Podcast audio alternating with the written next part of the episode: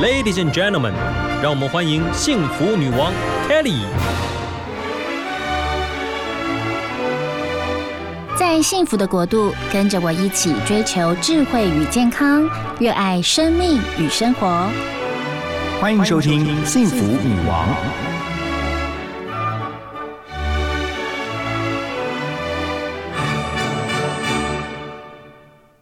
节目特别邀请到亲子天下的记者徐佳琪哦，佳琪来到我们节目当中。佳琪好。嗯，主持人好，听众朋友大家好呀。佳琪呢，今天啊要跟大家聊一聊双语教育哦。这一期最新的《亲子天下》杂志就跟大家聊说，哇，越来越多的公立学校都要进行双语教育，全台湾将有超过一千家的这个学校都重视双语的教育哦。那这个话题，我觉得很多的家长一定非常的关心哦。所以待会听众朋友都要锁定我们后来的这些访问。那首先克里要来关心。一下佳琪，佳琪都居家防疫也居家工作，对吗？对，我们大概从呃五月五月中的时候就开始一直居家工作到现在了，所以应该有快两个月的时间。对，那听说您跟哥哥住在一起，两个年轻人居家防疫，一切都还 OK 吗？请问都有东西可以吃吗？有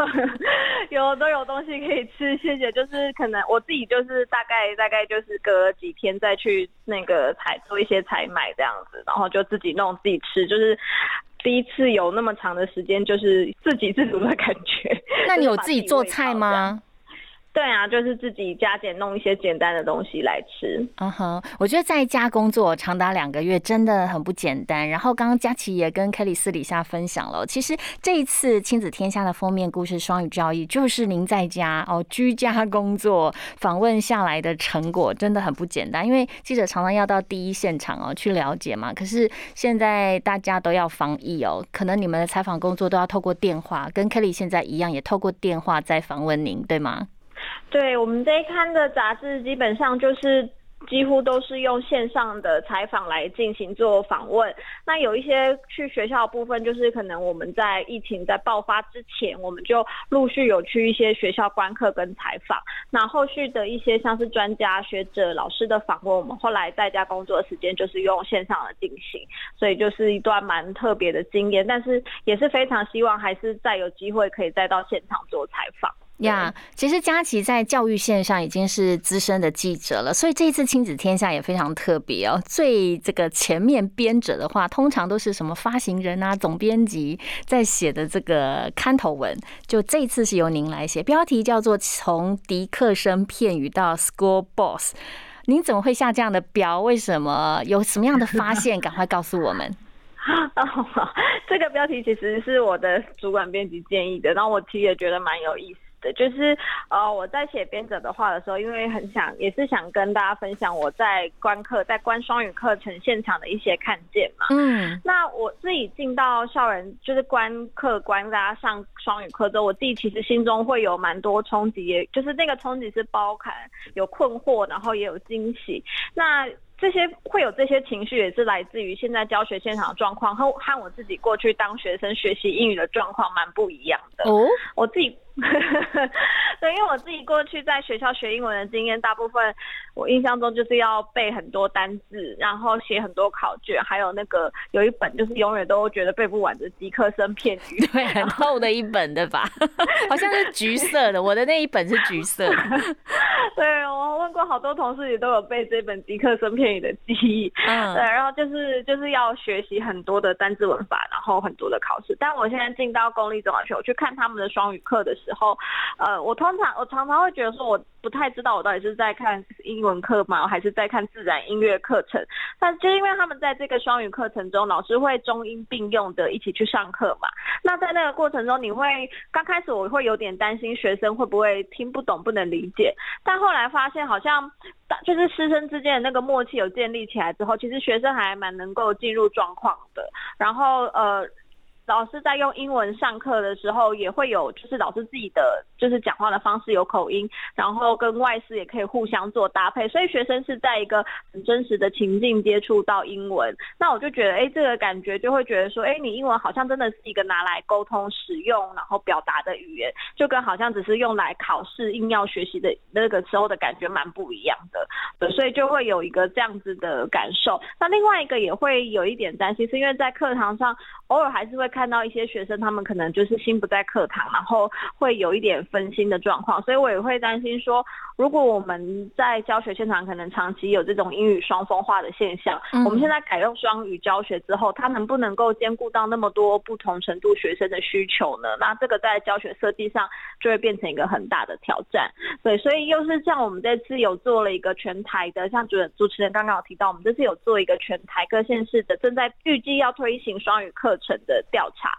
那发现跟去年我们做调查，其实成长了非常多，有到千所，所以就会觉得说，在这个很快速的推进下，各校都觉得想要做双语课，很多学校都想做双语课程的时候，那他的课程怎么能够很细致的去设计，然后关照学生的需求？我觉得这是我们在这次看到有一些觉得需要再观察的地方。对，我相信这个话题非常多的家长真的都会非常的关心，所以接下来我们就要跟佳琪再来好好的聊这个英文。啊，教育的这个现场，英文真的越来越普及哦。在私立学学校我们可以看得到，没有想到公立学校可能也要呃越来越普及了啊。呃，台湾也喊出了一个口号，就是二零三零年。那究竟可不可以落实，又如何来落实？我相信很多的家长很关心。那学校当局，包括校长啊、老师们，可能也都非常的关心。那刚刚上一段访问，我们有提到了，就是为什么你会讲从迪克森片语到 School Boss？其实 School Boss 是一个小朋友，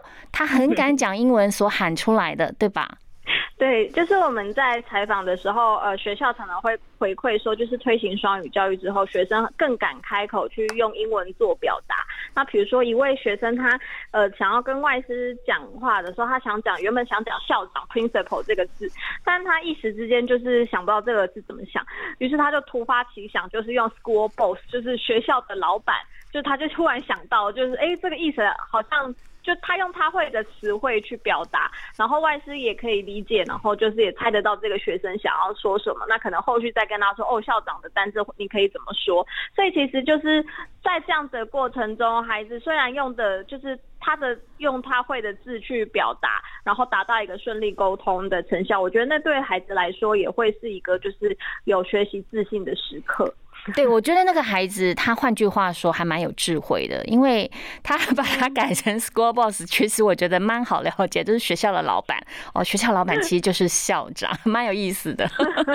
所以就会觉得是像刚刚有提到双语国家的这个政策嘛，因为我们就是希望在呃政府会有提到说，希望二零三零年的时候台湾成一个双语国家。那在教育方面，我们到底要怎么做呢？那我们在这一刊杂志中，我们也有访问教育部次长，就是蔡清华。那他有提到一个，就是他希望二零三零这个双语教育，他想象中的学生图像，就是可能英文不见得是要非常标准，但是他们可以很有自信，然后用自己的方式跟外籍人士做沟通，这是对于一个学生图像的，就是一个期待这样子。对，其实呃，因为我的两个小孩，他们从小就念私校，所以他们在私校所受的教育呢，双语教育，尤其是英文的时数就非常的高。可是公立学校呢，现在啊，大家加紧脚步，要让我们可以成为这个所谓的什么双语国家。我觉得，例如在新加坡，他们的这个双语就落实的很好。可是，在台湾呢，我们正要加紧脚步往前迈进。那很多的家长就说：“哎，那我现在送去公立的学校，他们就会有机会可以受到英文的教育。”其实，在过去我的孩子在呃读书的时候，你知道有一些学校，如果他们是呃英语课程是很不错的，其实他们都很难进，你知道吗？就是要去登记上那些学校，都会额满学校，就是很难进得去。可是现在可以普及了，我相信很多家长其实很兴奋。可在这个过程当中，师资究竟能不能够跟得上？OK，我相信是学校很担心的。而且怎么样能够找到这些师资，然后能够让我们两年之内哦，这个三倍的发展。这件事情是亲子天下这一次也透过这次的报道，要带着我们关心。所以佳琪跟我们讲一下，你们观察到台湾的目前现实的状况，对于双语教育哦，公立学校他们的现在的呃进行的状况是怎么样？好，就是呃，我们其实去年三月的时候就做过一次双语教育的封面故事，那我们隔了一年又再做一次，就是因为看到呃教育现场真的有很多新的动态。那我们今年在做调查的时候，就是去统计各县市一百一十学年预计推行双语课程的功效，有达到快要千所。那在收回问卷的时候，也看到很多县市会回填满满的问卷啊，或是都有各自的自己计划。比如说像是呃像新竹县，他们是预计要全县的国中小都要推行这个双语的课程，然后像是基隆市也是要说呃好像是两年之后他们要达到区区都有双语的学校。那双北的发展也是很蓬勃，就我们在清单中也可以看到，就是光是双北的学校这样列出来就快要占占了一页。那像是台南市啊、桃园啊，他们都会再把他们的双语。推行双语学校推行的计划，再去分类，比如说有些的呃，像是双语的试行学校，它可能施行双语课程的比例会比较多，然后上课的结束的多寡去分析，说它大概是什么样的双语课程的计划，就是他们对于整个县市在推动双语课程上面会去制定的更有比较细致的一个目标，就是课程结束大概要几节。然后去做一个分层，就是比较有规模性的去做设计，这样子呀。台湾的双语教育哦，其实算是已经如火如荼的推动了。那很多家长都期待呢，小朋友可以把英文学好，同时也要跟世界接轨嘛。最主要把英文学好，就是要能够有国际观，然后呢，透过英语哦，语言这个工具跟全球可以连上线。所以呢，呃，你们在报道当中也提到了，他山之石是可以攻错的，包括一些欧洲小。国啊，新加坡他们发展多语的教育是怎么样来做的？呃，可以透过他们的一些经验来让我们参考。好，就是像新加坡，因为他们是推行双语，是已经有一段历程了嘛。那我们这次在研究，在研究的时候，我们的那个研究的作者他有写到，像新加坡在推动英文的路上，他们是很强调生活的情境，还有融入的各种的场景，才能够就是真正的就是把这个英语融融入在生活中。那他们在我觉得也蛮不一样的是，他们在课程上现在就是包括像数学科、科学啊、历史这些课程都开始用英文授。授课，然后也制造一些情境，比如说在做实验的过程中，就会用英文去说明啊、操作，还有了解科学家的理论啊，然后背景，然后他们也去透过英文去学习很多一些不同的技能。然后我觉得还有他们也成立了这个一个研究的院，是专门开设什么叫双语的课程，还有提供老师各种训练啊、影音的素材，就是用这种方式协助老师做真能，就是我觉得也是提供给老师比较多的资源。是那如果像是是呃北欧的小国，呃像是瑞典的话，他们也是在其实日常生活就有很多机会能够接触到英文，包含他们的电视节目啊、广告就有蛮多的英文节目。或是有一些儿童的节目，他们也保留英文的发音，而不是都是把它翻译成瑞典文这样。然后他们也会有蛮多的机会可以出外去呃旅游，然后这个时候就是可以接触到异国的文化嘛。然后还有他们出国留学交换学生的比例也很高。我们就是在透过这些不同国家的呃双语国家推荐历程，其实也是理解到说，就是双语教育这件事情，可能它不仅是局限在一堂课课程而已，它更多是整个社会然后生活文化的营造，那我们在推行双语教育的时候，其实也是需要去思考说，我们怎么样去培养那种文化的对于不同文化的理解还有认识。就是因为我们如果我们的最终的目的是要能够跟世界沟通的话，我觉得比了解彼此的文化，然后去呃，就是有这样子的包容跟理解，这样就是我们对于培养一个国际的人才来说也是很重要的，就不只是在学习语言上。没错，其实呃，大家都希望孩子们他们的英语能力可以更好。那教育部的这个次长蔡清华也说，双语教育的目标就是要让孩子能够自信的用英语来沟通哦。听起来好像好像是蛮有这个愿景的，但是真的要落实到这个所谓的教育，然后让孩子们可以自信的用英语沟通，怎么样去达成呢？那您在采访现场哦，了解到的是，其实台湾有很多学校真的也落实了，像是。在台南市的西门实小，他们在英语的这个教育环境上，他们打造了什么样的环境给孩子？好，那像台南的西门实小，我们那时候下的一个标题就是规划一个在地位的双语教案。那这个在地位就是他们的学校老师把双语课程就是结合，就是他们呃的在地的海洋的特色，然后还有古迹的特色，因为这是一所在安平呃安平老街附近的学校，那他们就是结合一些乡土的元素去发展一个在地文化的双语课程，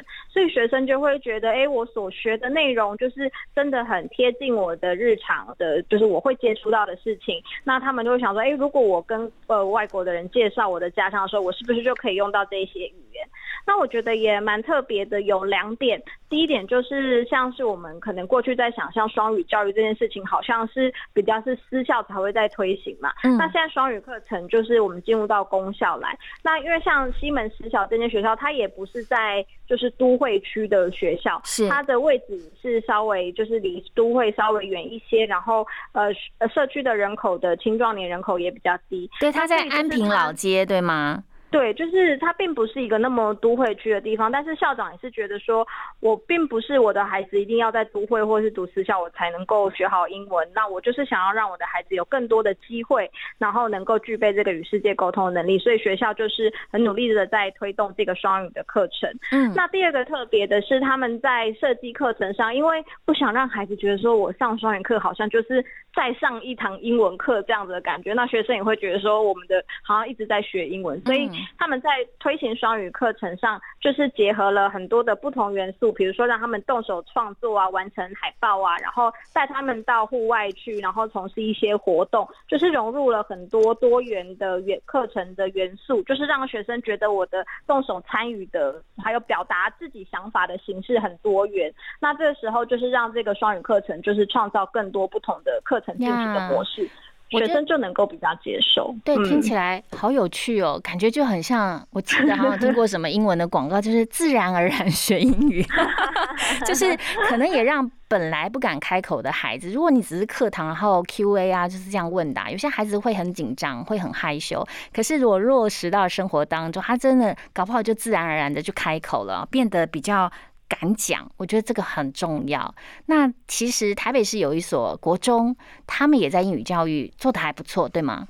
啊，对，我们这次在采访的案例中，我们有写到一所是台北市的三名国中。那这所学校的话，我觉得也是像前面有提到双语课程，如果只是。聚焦在一门课的话，学生可能那堂课程学完之后就觉得呃够了，我就是没有应用的地方，那可能学习就会中断。嗯，那这所学校他们就是比较是做的像除了课程之外，他们也做了一个环境的营造。那这个环境指的就是比如说呃进到校校园之后，教职员他们会用中英文跟学生打招呼。那他们开招会的时候，校长会用双语致辞和用英文和学生聊天气啊，聊一些疫情。那像他们中午台。餐和那个广播的播报也是中英文在播送，就会让学生觉得说，我在这个校园里面，我使用中文跟使用英文好像都是很自然、很 OK 的事情，也是我会听到的。那当你身处在这个环境的时候，你就会觉得我用英文来表达好像。并就是我不会觉得说也也就会觉得我我好像特别在秀英文还是怎么样的感觉，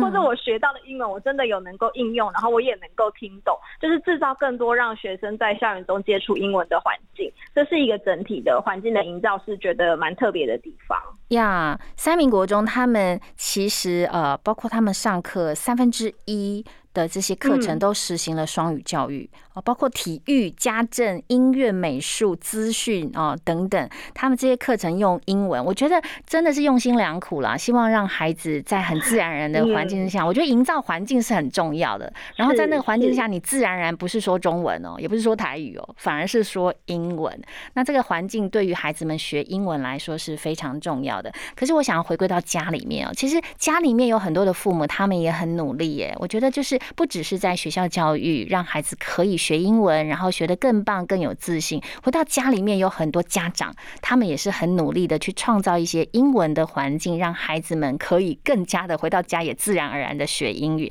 在你们的采访报道当中，就有一对父女，他们是这样做的，对吗？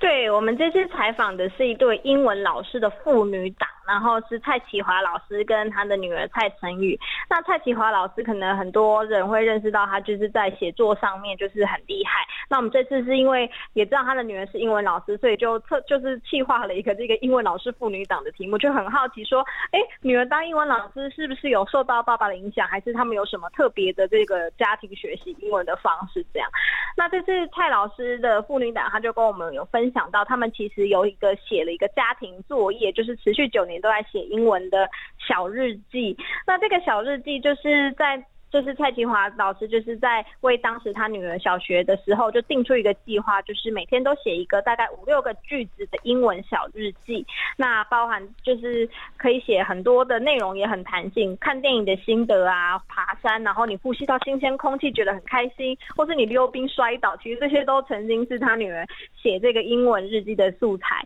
那老其实他们在这个英文就并不是像改作业这样，嗯，他的爸爸也没有要求他一定要罚抄或。是订正什么内容？他只是如果有女女人在就是写英文单字或是写文法有写错的时候，蔡启华老师就是在旁边写下正确版本，就是提醒他这样。那可能在这个过程中，这个女儿也会吸收到说，哦，原来我的文法单字可以怎么用更好，而不是觉得说我好像是一直就是写错，然后会有挫折。我觉得这个方式还蛮好的，就是他就是一个很就是从比较有弹性，然后就是让女儿去做学习。呀，我觉得。觉得很特别哦，虽然他是英文老师，可能有朋友会觉得说啊，他是英文老师啊，所以他就他就比较厉害啊。可是我觉得不尽然啊，因为其实有很多家长他们本身的英文能力也还不错，但是你能不能够带着你还不错的英文能力去协助你的孩子哦，去落实每天应该做的事情？像他女儿从小一开始，每天就写小日记，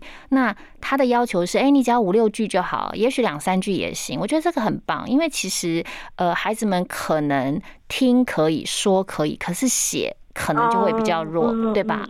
那出国你常常要写一些文章啊，又或者是你其实如果真正实用的，你必须要能够写。所以我觉得这样的练习真的很棒啊！这个老师的这个案例也可以成为我们学习的对象。哦，OK，那其实呃还有其他的方式可以让孩子们哦英文的能力是增加的。你们也说到了，其实学龄前到高中，我们都可以因着不同的年龄。可以去学好英文。你们也告诉大家说，专家建议哦，你必须要能够分龄来学好英文。对，我们在这次的呃报道中，我们有分龄的整理一些给予，就是这个学英文的建议。因为我想这也是家长很关心的问题嘛。嗯。那我们在学龄前，其实会建议就是先建立一个英语的好感度，不是就是还在幼稚园就是。专家也不建议说还在幼稚园就是要孩子背很多的单字啊，或是一些句型这样子，而是可以透过比如说他们有兴趣的绘本啊，或是听一些英文的故事，然后让他觉得说哦有英文这样子的存在，那他慢慢的也会对这个语言有一些熟悉，那就是不用很刻意的，但是就是有营造这个能够接触的英文环境就好。然后到国时候，因为已经开始陆续会有英文，所以会有比较系统性的学习。那这个时候家长也可以看孩子现在他们正在学习的英文的内容大概是什么样的程度，然后陪着一起去找适合的学习材，包含绘本啊，或者是动画影片这一些，就是在家里可以做一些呼应。但是到国中阶段的时候，因为呃，他们学习的单字量啊，够句型啊，都变多。特别是像国中会考考的呃英文，就是也是阅读的能力也是需要培养，因为阅读篇常常都会很长一篇，所以就是老师也一些专家也会建议是说，可以去再找一些辅助的素材，包含一些可能坊间的英文杂志，那他可能都会有一些呃比较长篇的文章，然后也会有听说读写的这些练习。那现在学生他们。或许是可以找一些学的资源，因为我觉得这个线上自学资源真的现在真的非常的丰富。那学而且现在国中的会考常常考的内容，它也就是它是比较生活化，它不仅是课本里面的课文内容嘛。那他们如果透过这些线上的资资源去接触到比较生活化的资源，然后也是学一些单字跟语言的话，我觉得也。是一个国这样好，今天呢，真的节目时间非常有限啊。刚刚我们聊了国小啊、国中哦，台湾做了哪些努力？那接下来其实台湾的高中，其实有很多公立的明星高中，他们对于这个双语潮是非常更加的在意的，为的要是帮助学生接轨国际啊。您了解到的，他们为了衔接这些海外的大学课程啊，所以双语的实验班增加了不少，对吗？对我们目前其实我们就是在这半年一直，或是说这几年啦，就是一直看到公立的高中就是推出很多很不一样的课程。那有社区高中、有明星高中都有。那像是一个趋势，第一个就是他们会开设一些衔接海外大学的课程。那这个课程包括像是双联学制，就是比如说你在台湾修课，然后你也可以修到美国那边的课程，无论是用线上，或者是有一段时间要赴美国的那个合合作的学校去上课。那修完这些课程之后，你就可以。拿到两张的文凭，那就这是一种，然后也有一些像是修一些美国大学的预修课程，或是像是英国的预修课程，就是在你在台湾，但是你可以修到这些海外的课程，然后或是现在呃现在有一些学校也录也有开始引进这个 IB 的教育，那这个也是过去比较是在私校所有的，就是它对于这个比较国际教育的文凭也是蛮蛮利于海外衔接升学的，然后这是一个就是有很多这种国际课程的增色。那另外一个就是现在高中也开始在开办这个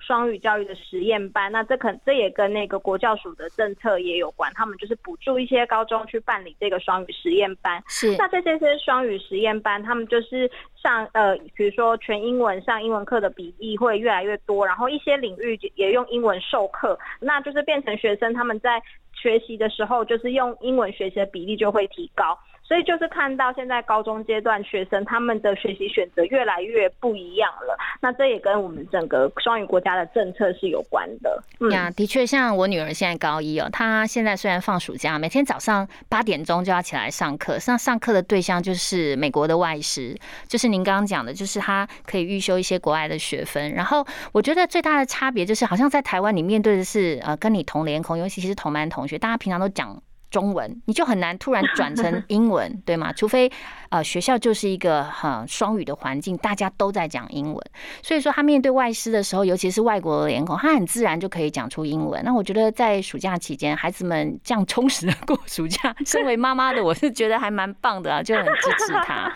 所以其实我们说要跟国际接轨，在过去可能都要出国留学啊，现在可能哎你提前在台湾，你就能够透过呃，因为现在真的视讯很方。便各式各样的一些资源都非常的方便，孩子们就是如果你有心，家长也有心，就可以一起齐心来努力哦，为我们的孩子在语言上面还增加他们的实力。你观察到，其实台湾也越来越多这样的人，其实他们真的很用心，不管是打造环境，在心境上也非常的支持。对啊，就是呃，我们这次其实也像刚刚主持人提到说，女儿就是要早起来上课嘛。那我们这次有访问说，呃，修这些。呃，海呃国际课程就是像双联学士这样的课程，或是双语实验班的学生，他们在学一些什么？我们也用透过学生的经验分享，希望能够带读者去了解说他们的学习经验。那其中有一位刘同学，他就是选修这个呃台美双联学制的课程，他就有提到，其实要做好时间管理，因为你其实同时要修你国内课纲的课程，但你要修双联学制的课程，其实是会有很多的时间压力的。但是他也在这个课程中感受到很多思想的冲突，因为像美国的课程，老师就会很着重他们的批判思考。那这些诸多都会让他激发他很多不一样的想要做的行动。那后来他也想要跟同学一起去创办模拟联合国这样的社团，所以就是会有很多的冲击这样子。对，我觉得孩子在年轻的时候打开他们的视野哦，尤其是打开他们的国际观，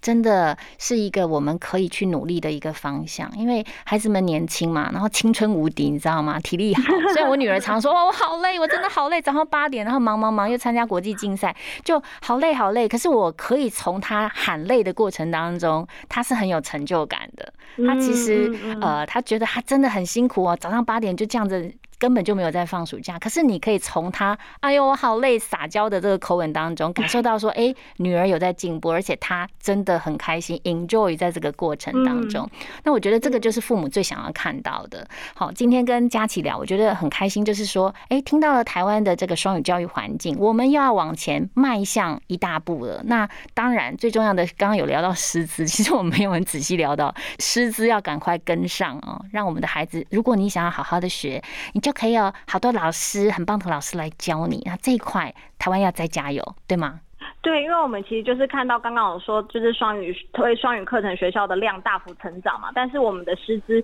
呃过去没有受过，比较没有受过这样子双语教育的培训背景，所以现在在职的老师很多都在努力的真能学习，然后呃就是现在较真的一些趋势也开始要招考能够教双语的老师，我觉得这对教育现场是非常大的变动跟挑战。那我们在这个快速推进下，老师们怎么样去装备能力，或是提供老师更多的支持跟资源？因为做双语课程也不是。是把原本的课程翻成英文就好，他们很多的。教材教案、教学目标怎么跟外师协同，考量学生的学习程度跟接收，我觉得这些都要通盘的再去做思考跟磨合。那我觉得这真的是现在双语教育推行下蛮很大的一个挑战。好哦，那我们就接受挑战，